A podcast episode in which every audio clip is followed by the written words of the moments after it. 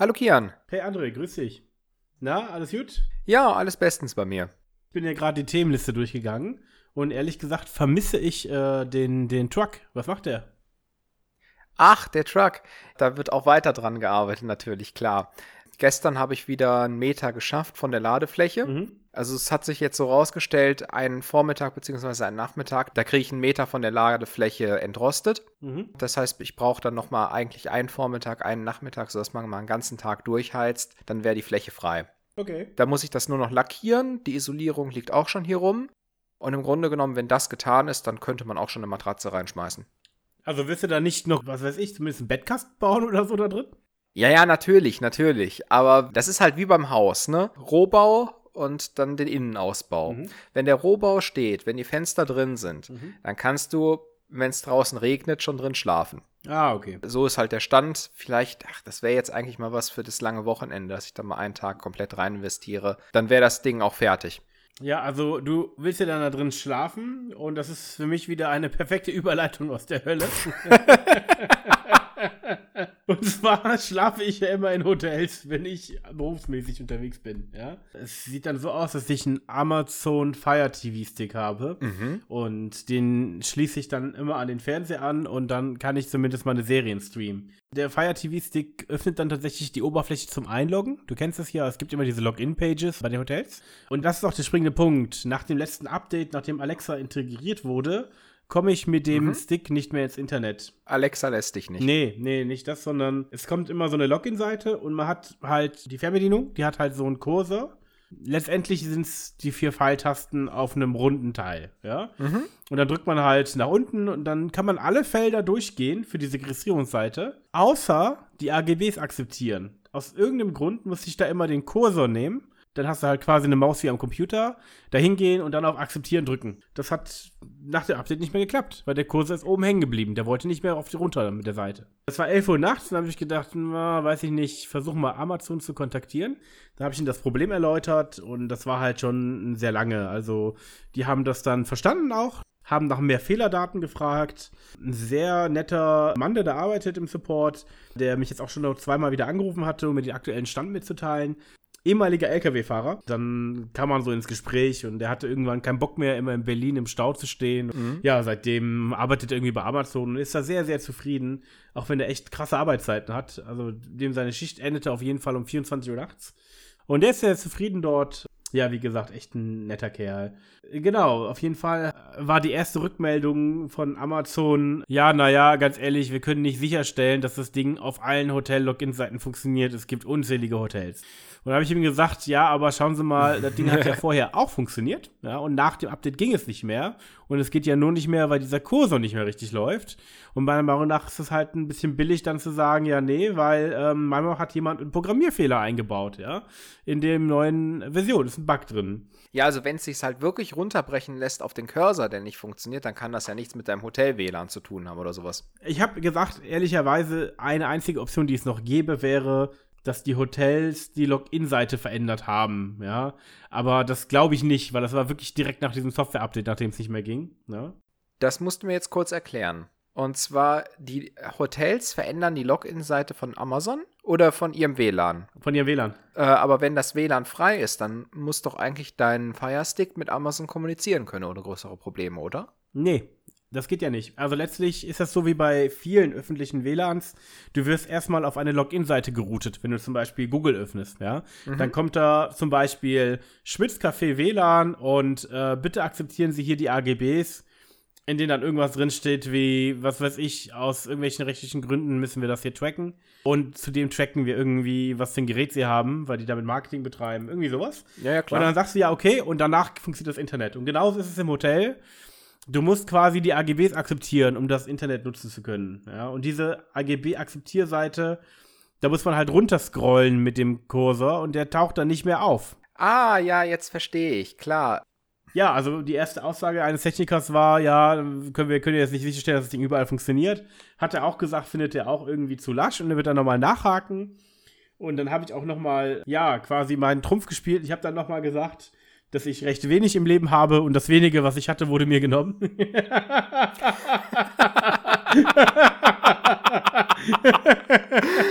Boah, böse. Ja, und da hat er gesagt, das würde sehr, sehr traurig klingen. und äh, gefragt, ob ich denn sonst irgendwie im Keller wohne oder so.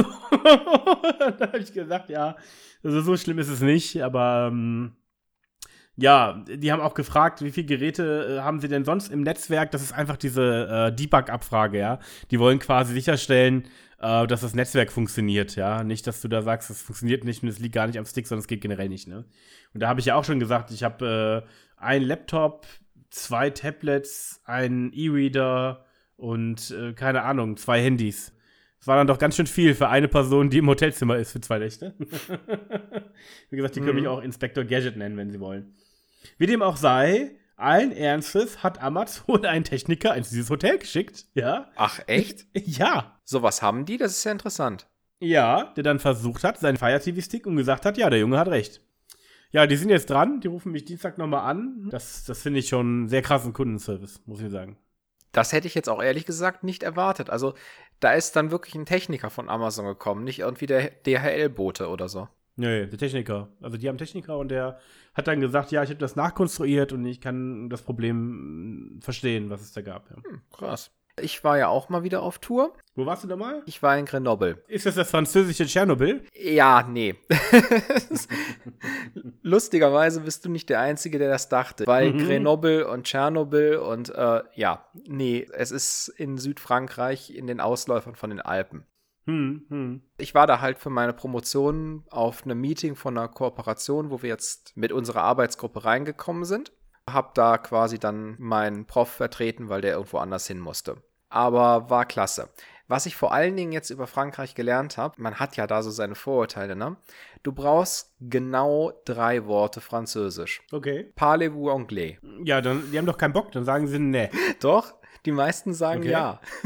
ja, ja, doch. Also damit bin ich ziemlich gut durchgekommen. Ich war halt vorher nie in Frankreich und in der Schule habe ich die großartige lateinische Sprache gelernt. Mhm. Jedenfalls, das Meeting war halt echt interessant, coole Leute getroffen. Das war dann natürlich da auch richtig cool, so das Rahmenprogramm, das wir da hatten. Mhm. Irgendwie jeden Abend gab es dann Buffet und Wein und allen drum und dran. Das war schon echt cool, so rundrum Verpflegung. Ja, das Ganze war halt am ESRF, also der European Synchrotron Radiation Facility. Mhm. Dann gab es so eine obligatorische Tour an der Anlage, sich den, den Ring angucken und die Experimente mhm. angucken. Und eins fand ich dann schon echt faszinierend, nämlich ein Spektrometer mit einer Armlänge von 11 Metern, einem Gewicht von irgendwie 10 Tonnen, was sich aber trotzdem irgendwie ultra genau verfahren lässt und es war schon faszinierend. Ansonsten war Frankreich halt echt toll und ähm, im Grunde genommen, da hätte man auch Urlaub machen können. Im Grunde genommen, sehr schön, ja. Ja, genau. Was auch noch so eine Sache war, die mir dann bei der Fahrt dahin aufgefallen ist. Und zwar, ich bin in Lyon gelandet und von Lyon musstest du noch mal eine Stunde weiter Richtung Grenoble. Du hattest dann halt die Wahl: Auto mieten, Bus fahren oder Bahn fahren. Und ich habe mir gedacht, so Auto mieten, nee, lass mal, wo gebe ich das dann ab? Bus fahren, mir wird einfach im Bus schlecht, das geht nicht, also nehme ich die Bahn. Ja. Hab mich schon eingestellt auf die sündhaft hohen Preise und dann kommt's. In den TGW, den französischen ICE, eine einstündige Fahrt in den Dingen, okay. 15 Euro. Und zwar die Fahrkarte gekauft vor Ort am Automaten kurz vor der Abfahrt. Ja, damit kommst du bei der Deutschen Bahn nicht mal nach Düsseldorf, glaube ich. Ja, genau, da kommst du mit der Deutschen Bahn von Köln nicht nach Düsseldorf. Und wenn ich nach Paris hätte fahren wollen, das wären dann 40 Euro gewesen. Und das ist einmal quer durchs Land. Ja. Da war ich echt positiv überrascht über die französische Bahn. Ja, das ist gut. Dann der Rückflug war nochmal so richtig spaßig. Das war wieder so ein Fall für Flieg und du kannst was erleben. Welche Airline? Aha, Lufthansa. Okay. Ja, ja, ja. Pass auf. Erstmal ging es in Lyon zum Flugzeug. Da sind wir auch mhm. richtig pünktlich reingekommen und dann passierte erstmal nichts. Mhm. Nach einer Viertelstunde meldete sich der Pilot. Ja, es täte ihm wirklich schrecklich leid, aber über Frankfurt ist gerade Gewitter und die europäische Luftsicherung lässt gerade nicht mehr Flugzeuge starten, die in die Richtung wollen, weil der Luftraum sowieso schon so voll ist. Ja. Kennst du die Gewitterlady? Gewitter? Über Neuss? Ja, ja, also es tut mir leid, jedes Mal, wenn einer Gewitter sagt, ja, fragt mein Kopf nur, wo? um diese Lady nachzumachen. Ja, genau. ähm, jedenfalls nach einer Stunde ging es dann tatsächlich los da angekommen, war halt immer noch Gewitter. Und das war halt schon echt, also ich habe keine Flugangst, aber da hat's echt rumgewackelt, ne? Also so richtig. Mhm. Und du hast seitlich rausgesehen, hast diesen dicken, fetten Gewitterturm gesehen. Und der hing halt immer noch ja. mitten über dem Flughafen. So, dann meinte er so, er müsste jetzt nördlich dran vorbeifliegen und ist dann effektiv Richtung Norden geflogen, hat über Dortmund gedreht. Ja. Der ist von Süden gekommen, also so aus der Richtung Karlsruhe, ist nach Dortmund geflogen und hat dort gedreht, um wieder zurück nach Frankfurt zu kommen. Ja, ja. Ja, toll. Da habe ich mir auch gedacht, hättest du doch in Düsseldorf landen können. Naja, ja. jedenfalls dann Frankfurt gewesen. Tierisch verspätet mhm. haben sie durchgegeben, so welcher Flug noch zu erreichen ist. Meiner war da dabei, also ich losgerannt, natürlich trotzdem zu spät gekommen mhm. ans Gate, vollkommen verschwitzt und musste da dann nochmal vier Stunden am Flughafen rumsitzen. Ja. Wäre jetzt weiter nicht schlimm. Der Ersatzflug ging dann pünktlich. Mhm. Du sitzt im Bus zum Flugzeug. Der Bus hält vorm Flugzeug und die Türen gehen nicht auf. Wir saßen dann eine weitere Dreiviertelstunde in diesem Bus, weil niemand aufs Rollfeld durfte. Toll. genau. Warum? Wegen dem Blitzen. Also Fliegen bei Gewitter macht echt Spaß. Kann ich nur jedem oh empfehlen. Oh Mann. Ja, warte, warum ist denn das eigentlich problematisch, über Gewitter zu fliegen? Weil das Ding ist doch ein faradäischer Käfig, oder nicht? Ja, genau. Das, ähm, die Blitze sind nicht das Problem. Das Problem beim Fliegen durch Gewitter ist das Gewitter selber. So ein Gewitter lebt davon, dass du eine enorme Konvektion in den Wolken hast. Okay. Das heißt, in der Gewitterwolke selber hast du enorme Winde von unten nach oben und von oben nach unten. Ja. Und wenn du da mit dem Flugzeug reinkommst, dann viel Spaß dabei, ne? Okay, ja gut. Ja. Das möchte man halt einfach nicht. Ja. Diese Konvektionswinde sind im Grunde schon in der Nähe von der Gewitterwolke, deshalb musste der so ewig weit daran vorbeifliegen. Mhm. Aber wenn du da reinfliegst, da kannst du was erleben. Okay. Ich würde fast vermuten, dass ein Passagierflugzeug da nicht heil durchkommt. Weißt du, im schlimmsten Fall erwischst du irgendwie eine Stelle, wo deine linke Tragfläche Aufwind, die rechte Tragfläche Abwind bekommt. Oh, da hast du Spaß. Genau. Und deshalb ist halt Fliegen bei Gewitter einfach ein absolutes No-Go. Das, ja, das macht schon Sinn dann. Genau, das nächste Thema ist die Frage, du hast es so schön formuliert. Ich weiß auch nicht, wie du es schaffst, André. Du bist wirklich wahnsinnig gut da drin, sehr, sehr gute äh, Titel zu kreieren, meiner Meinung nach. Ja? Also die sind. gibst du, hast du irgendeinen Generator erfunden, der das macht? nee, nee, nee, nee. Also ich überlege zurzeit, mich irgendwie in neuronale Netze einzuarbeiten, weil ich das echt faszinierend finde. Die könnten sowas vielleicht auch machen, aber irgendwie bisher ist da mein Kopf kreativer, glaube ich. Jedenfalls hattest du eine Frage. Ja, es, es, kam so auf, als ich einen Film gesehen habe. Ich habe den Namen schon wieder vergessen. Der Film ging irgendwie über Zeitreisen. Der war auch ganz gut. Letzte Zeit noch ein paar gute Filme gesehen. Also ich mag schon die Filme, die einen nachdenklich machen, obwohl die manchmal echt interessant sind, weil die meistens gar, gar nicht mehr so einen richtigen Plot haben am Ende. Weißt du, was ich meine? Okay. Also meistens irgendwie geht es gar nicht darum, was am Ende in der Geschichte passiert, sondern eher, welche Möglichkeiten so ein Phänomen bietet und dann sehr philosophisch. Okay. Ja? Das war auch ein richtiger Spielfilm, beziehungsweise so ein Kinofilm. Genau. Das war jetzt keine Dokumentation. Nee, nee, nee. ne? Ja, es ging um, erst um Zeitreisen und dann ging es auch kurz um die Theorie, kann es Paralleluniversen geben? Mhm ich bin mir echt nicht mehr sicher, ob es Paralleluniversen waren oder ob es die Stringtheorie war. Ich glaube sogar beides. Dass irgendjemand meinte zu mir, dass wir entweder in einer Simulation oder in einem Paralleluniversum leben. Keine Ahnung. Irgendwie sowas, ja. Wo du aber genau bei dem Punkt bist, hast du das mitbekommen letztens mit dem Paralleluniversum? Nee. Was die kosmische Mikrowellen-Hintergrundstrahlung ist, weißt du, oder? Es gibt doch immer so ein Grundrauschen, oder nicht? Das meinst du, ne? Genau. Das ist so die thermische Strahlung, die man überall hat im Universum, die noch vom Urknall kommt. Genau. Und wenn man die sich anguckt und sich anguckt, was für Strahlung kommt von wo, mhm. dann stellt man fest, dass die eigentlich überall gleich ist. Mhm. Da gibt es Fluktuationen drin. Das ist das, wo die Leute vor drei Jahren gemessen haben, dass das Quantenfluktuationen sein könnten von der Statistik, dann hinterher aber zurückrudern mussten und sagen mussten, wir haben Messfehler. Was man aber ganz klar sieht, ist, das ganze Ding ist unglaublich einheitlich. Jede Richtung, wo du guckst, ja. siehst du dasselbe. Nur in einer Richtung siehst du das Universum ein bisschen kälter. Mhm. Und da gab es halt letztens auch so eine Meldung, dass Forscher vorgeschlagen haben, naja, wie können okay. wir das erklären? Eine mögliche Erklärung wäre doch, das ist die Stelle, wo unser Universum mit einem Paralleluniversum kollidiert ist. Okay, ja, das ist ja, also es war auch direkt meine erste Idee, André. Eine geile Idee sozusagen so, ja. da unten, da ist das Paralleluniversum. da ist es doch endlich, ja, fertig.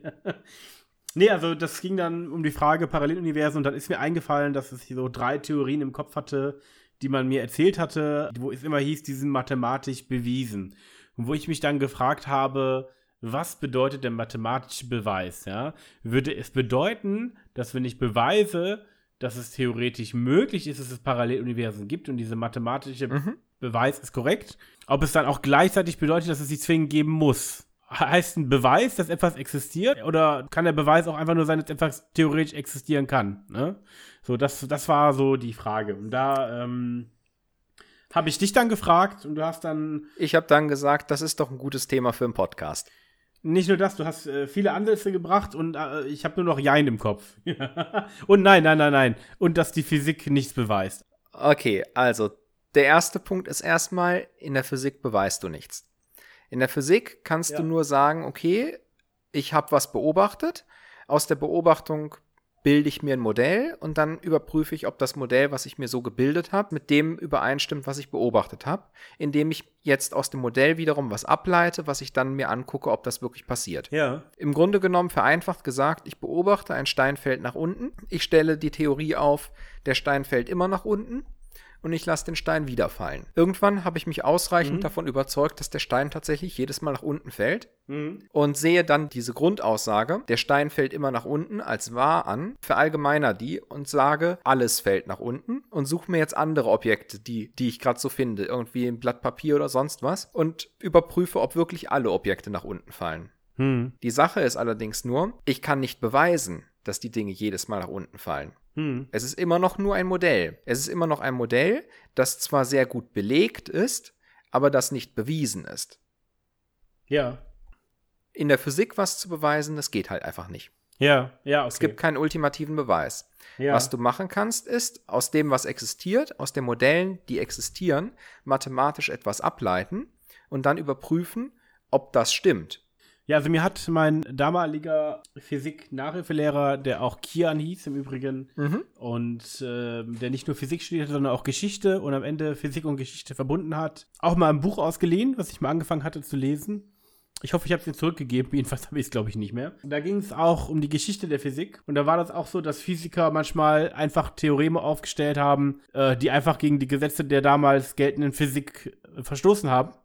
Und das war bei Albert Einstein wohl öfters mal so. Und ähm, Albert Einstein hat darauf reagiert mit, ja, da müsst ihr halt die Gesetze anpassen.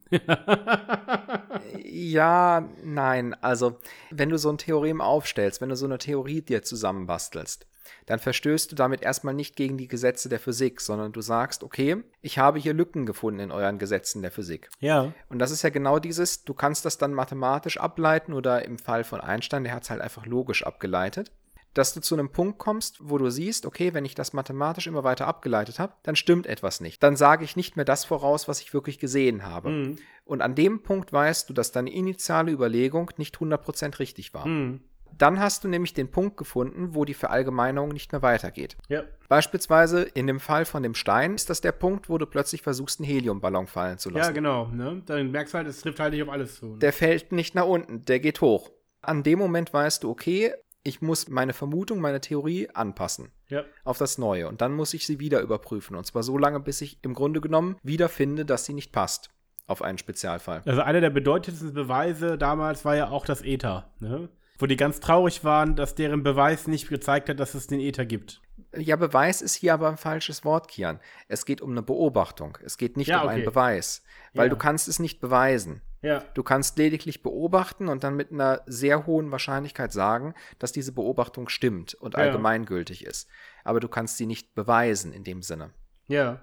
Ja, aber ich verstehe jetzt eins nicht, André. Was ist denn jetzt mit Paralleluniversum? Irgendwer hat doch mathematisch irgendwas berechnet. Was sagt das denn am Ende aus? Ähm, also, erstmal Paralleluniversen. Die Frage ist erstmal, wie du definierst du denn überhaupt ein Paralleluniversum? Die einfachste Definition, die du von einem Paralleluniversum haben kannst, beziehungsweise erstmal definierst du dir erstmal, was ist unser Universum.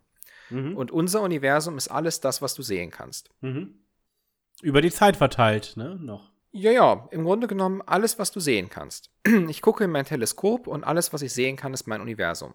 Ja. Jetzt kannst du dir einfach überlegen, okay, unser Universum ist unendlich groß. Mhm. Und wir gehen davon aus, das ist das kosmologische Prinzip, das Universum sieht von jedem Punkt, wo ich bin, gleich aus. Ja. Also es sieht nicht gleich aus, nicht jeder Punkt im Universum sieht dieselben Sternbilder und so weiter, aber jeder Punkt im Universum sollte zu derselben Beobachtung kommen wie wir, nämlich es gibt eine bestimmte Nummer von Galaxien pro Kubiklichtjahr oder so. Ja. Das sollte jeder im Großen und Ganzen auf der großen Skala, soll an jedem Punkt das Ganze gleich sein. Mhm. Und wenn du davon ausgehst, dass wir in alle Richtungen ein unendliches Universum sehen, dann muss das jeder andere Punkt auch, Mhm. wodurch der Gesamtraum quasi unendlich groß ist. Mhm. Jetzt gibt es ja ein Problem in Anführungszeichen. Und zwar unser Universum dehnt sich aus. Ja. Das heißt, zwei Punkte im Universum bewegen sich voneinander weg. Ja. Diese relative Bewegung voneinander, dieses Auseinanderdriften, die Geschwindigkeit davon, ist abhängig von der Distanz. Je größer die ist- Distanz, je schneller driften die voneinander weg. Hm. Jetzt kannst du dir überlegen, dass wenn die Distanz groß genug ist, diese beiden Punkte mit Überlichtgeschwindigkeit sich voneinander wegbewegen. Ja. Das bedeutet allerdings, dass diese beiden Punkte im Universum niemals miteinander kommunizieren können. Ja. Weil Licht und damit jede Information zwischen diesen beiden Punkten nie von Punkt 1 nach Punkt 2 kommen kann. Genau, weil sich voneinander wegbewegt. Weil sie sich schneller als das Licht voneinander ja, genau, wegbewegen. ja. Äh, Moment, ich dachte, es ist nicht schneller als das Licht. Nichts in unserem Universum ist schneller als Licht. Außerdem bewegen sich diese Punkte für sich nicht. Diese Punkte für sich sitzen still im Raum. Aber der Raum zwischen den Okay. beiden Punkten wird halt mehr. Okay. Das ist diese Expansion vom Universum. mhm. Das war Hubble, der das festgestellt hat. Der hat sich angeguckt, wie sehen die Spektren von Sternen aus und hat Ja. festgestellt, je weiter ein Stern von uns weg ist, je mehr rotes Licht ist in dem Licht des Sterns. Und hat das eben erklärt, okay, Ja. das ist eine Rotverschiebung aufgrund des Doppler-Effekts. Genau. Diese Sterne bewegen Mhm. sich von uns weg. Und zwar in alle Richtungen bewegen sich die Sterne von uns weg. Ja. Nach ihm wurde also auch das Teleskop benannt, ja? Genau, nach Edwin Hubble wurde auch das Hubble-Teleskop benannt. Ja. Und dadurch, dass der Raum einfach mehr wird, gibt es irgendwo einen Punkt, wo zwischen zwei Punkten so viel neuer Raum entsteht, dass das Licht nicht mehr gegen diesen neuen Raum ankommt. Wenn ich diesen zweiten Punkt, weil er sich mit Überlichtgeschwindigkeit von mir wegbewegt, niemals beobachten kann, wenn er niemals Einfluss auf mich hat und wenn ich Mhm. niemals irgendwie davon erfahren kann, dass es ihn überhaupt gibt, Ja. ist er dann noch in unserem Universum. Und da kannst Ja. du sagen, nein, der ist in einem anderen. Stimmt, mathematisch gesehen passt das ja. Ja, okay. Mhm. Genau, und das ist ja ein interessanter Punkt, dass du gesagt hast, also das äh, Universum wächst unendlich, richtig? ja, der Raum, in dem das Universum wächst, wächst unendlich und wir müssen sogar davon ausgehen, dass er irgendwann so schnell wächst, dass einfach alles sich von allem trennt und auseinanderfliegt, also inklusive Atome, dass sich Ato dass Atome letztendlich platzen werden und am Ende ein Universum aus einem Elementarteilchen bestehen wird. Das ist die perfekteste Überleitung überhaupt, weil das nächste Thema, was ich gerne ansprechen würde, wäre meine Diät. Deine Diät, ja. Dann geht es viele darum, Teilchen. Das hat genau, genau das beschrieben, ja, dass sich das äh, mit unfassbarer Geschwindigkeit ausbreitet und ja. Genau, ich habe eine neue Diät ausprobiert äh, seit Sonntag. Ähm, ich habe sonst Low Carb Diäten gemacht, wo es dann darum ging, möglichst wenig Kohlenhydrate zu sich zu nehmen und mhm. das gekoppelt mit, äh, mit Cardiosport mehrfach die Woche, was zwar super funktioniert, Mhm. aber natürlich eine enorme Disziplin fordert, weil Ja. ich habe es ausprobiert und wenn du dir sagst, okay, ich habe jetzt, was weiß ich, beim Mittagessen auf alle Kohlenhydrate verzichtet und da und da habe ich das und das verzichtet, aber jetzt gönne ich mir mal das, dann vergiss es. Dann funktioniert sie einfach nicht. Deshalb dachte ich, probieren wir mal was anderes aus. Mhm. Äh, nicht nur das, dass es nicht funktioniert, wenn man sich nicht komplett strikt daran hält. Also das Problem bei Low-Carb-Diäten ist einfach, du musst sie 100% stringent einhalten, Nummer eins. Mhm. Und wenn du das zwei Wochen lang machst, dann hast du normalerweise sehr gute Ergebnisse. Allerdings, wenn du das versuchst, wirklich länger als paar Wochen zu machen, drehst du irgendwann durch. Ja? so. Ja, das ist ja auch das, wie ich das das erste Mal gehört habe, dass es dieses Low Carb gibt. Ja. Der erste Gedanke, den ich hatte, oh mein Gott, die Leute machen das freiwillig, weil Hm. es gibt ja diese ketogene Diät für Epileptiker, wo du einfach deinen gesamten Stoffwechsel auf Fett umstellst und null Kohlenhydrate zu dir nimmst. Aber es kann doch auch nicht gesund sein, oder nicht? Da hast du doch einen Cholesterinspiegel, der explodiert, oder nicht? Ja, es, es scheint halt irgendwie zu funktionieren. Ja, funktionieren tun die alle irgendwie. Diese 100% Fettdiät, das ist so ein Last Resort für Menschen, denen du sonst überhaupt nicht mehr helfen kannst. Aber wa- was hat das denn mit der, der Epilepsie zu tun?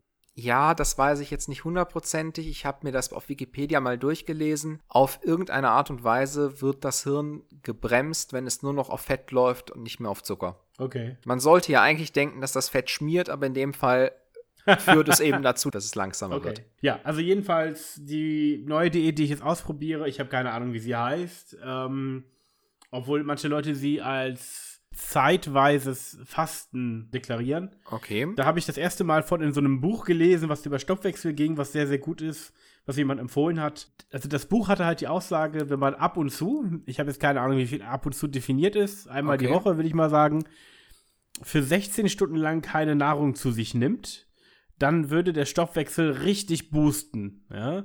Und man würde ja eigentlich annehmen, dass der Stoffwechsel dann extrem in den Sparmodus geht, mhm. was äh, sehr gefährlich ist. Deshalb wird ja auch immer davon abgeraten, dass man hungern soll bei Diäten. Gefährlich aus dem Sinne, dass man müde wird, weil natürlich der Stoffwechsel runtergeht und nicht so aktiv ist. Aber auch wenn du was isst, dass dann der Körper sich sagt, ui, das war ja jetzt eine Dürrephase, jetzt kommt nichts mehr, das heißt, alles, was ich kriege, muss ich jetzt speichern. Ja. ja. Aber da hieß es, wenn du das ab und zu mal machst mit 16 Stunden, nichts essen, dann würde das richtig den Stoffwechsel boosten. Dann habe ich mir das angeschaut. Es gibt da verschiedene Aussagen. Menschen, die sagen, man soll acht Stunden, am, also über den Zeitraum von acht Stunden am Tag überhaupt nur Nahrung zu sich nehmen und 60 Stunden dann nicht essen. Dann gibt es natürlich verschiedene Uhrzeitangaben und dann gibt es halt auch äh, die Angaben, die eigentlich sich alle darauf beruhen, dass man das permanent machen sollte. Nichts essen. Nein, nein, nein. Das, also diese, diese 16 Stunden Fasten nicht nur einmal die Woche, sondern halt in der Diätzeit jeden Tag. Ne? Okay. Ja, ich habe das ausprobiert. Ich habe Sonntag angefangen damit. Also 8 Uhr abends die letzte Mahlzeit. Dann bis 12 Uhr am Folgetag nichts mehr gegessen. Mhm. Und ich muss tatsächlich sagen, dass ich jetzt bis auf den heutigen Abend immer nachts auch Hunger bekommen habe dann. Also zwischen 8 Uhr und was weiß ich, 12 Uhr nachts halt, ja. Okay aber das halt einfach ausgehalten habe. Und komischerweise, ich hatte dann die Befürchtung, dass wenn ich schon quasi abends hungrig ins Bett gehe, morgens früh das Gefühl habe, ich komme um. War aber überhaupt nicht so, sondern der war dann weg. Mhm. Also ich konnte dann auch locker aushalten bis dahin.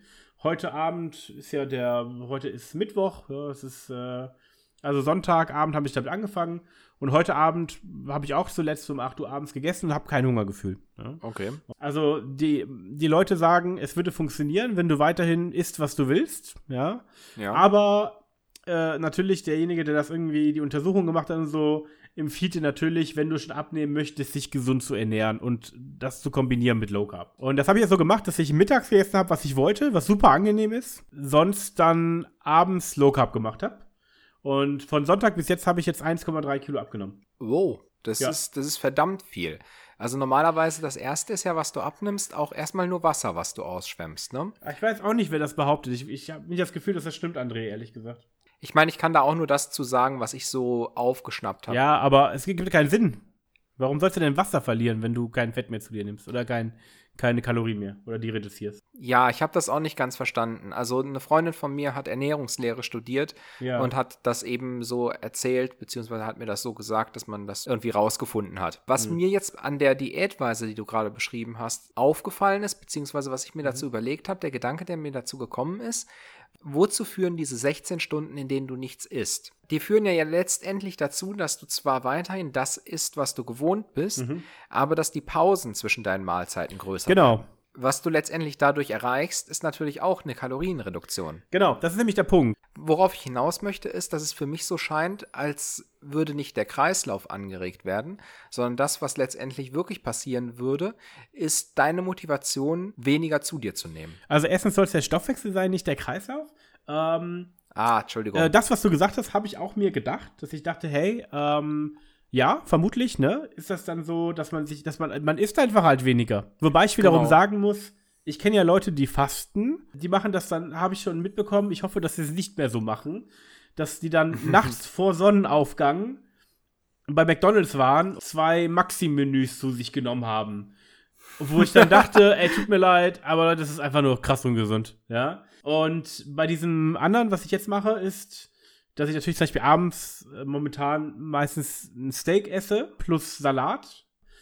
Also ich, ich mhm. bin jetzt nicht so drauf, dass ich mir dann denke, ähm, ui, ja, jetzt esse ich ja quasi ähm, kein Frühstück, deshalb muss ich jetzt mehr essen, um das auszugleichen. Das tue ich nicht. Ja. Im Gegenteil, ich versuche abends Low Carb mich zu ernähren, wobei ich dann mittags aber dann schon das gerne nehme, was ich gerne esse. Was ich halt sonst die letzte Zeit auch nicht gemacht habe, sondern dann immer versucht habe, Low Carb mäßig oder das Gesunde zu nehmen. Das mache ich jetzt mittags nicht und das ist echt angenehm, dass es halt trotzdem hinhaut mit dem Abnehmen. Ja. Aber es gibt diese Untersuchungen, haben halt verschiedene Sachen gezeigt noch, André. Es ging gar nicht nur äh, um diese Reduktion, das hatte auch einer erwähnt, dass natürlich ein Nebeneffekt ist, sondern mhm. ich, ich weiß es nicht mehr. Es gab auch etwas, das gezeigt hat, dass der Abstand zwischen den Mahlzeiten, die du einnimmst, korreliert mit der Wahrscheinlichkeit, einen Herzinfarkt zu bekommen. Okay. Wobei ich da immer nie weiß, ja, inwiefern ist das Zufall und äh, inwiefern ist es halt äh, wirklich ein Zusammenhang, Korrelation und Zusammenhang, ja.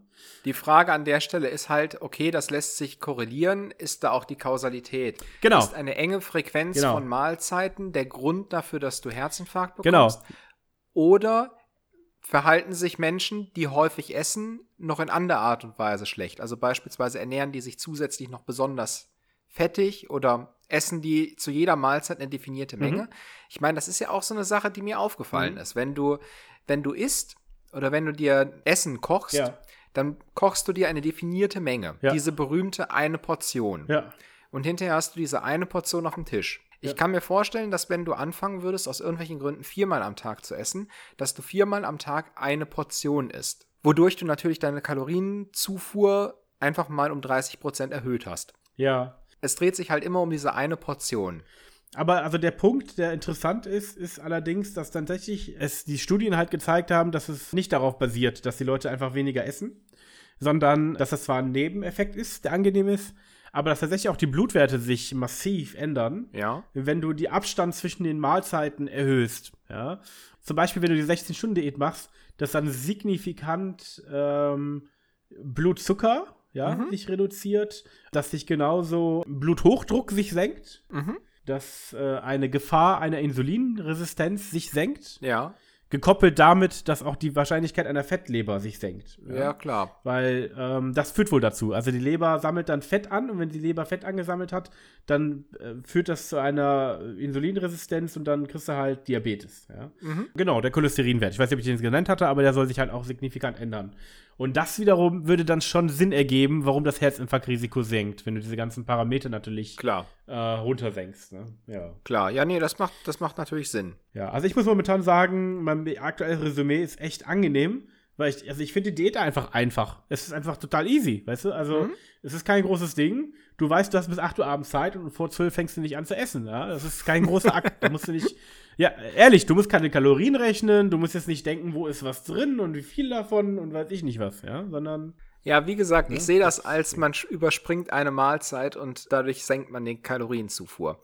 Aber was dazu jetzt auch ganz gut passt, ist das Thema Hypes. Und ich finde halt, dass diese ganzen unglaublich vielen Diätvorschläge, die so durch die Gegend geistern, dass die auch so ein bisschen gehypt sind. Das fängt ja an jetzt bei sowas wie bei dir, also diese 16-Stunden-Diät. Dann gibt es ja irgendwie Leute mhm. hier, wie du gesagt hast, Low Carb oder andere mhm. sagen dann halt nur Kohlenhydrate.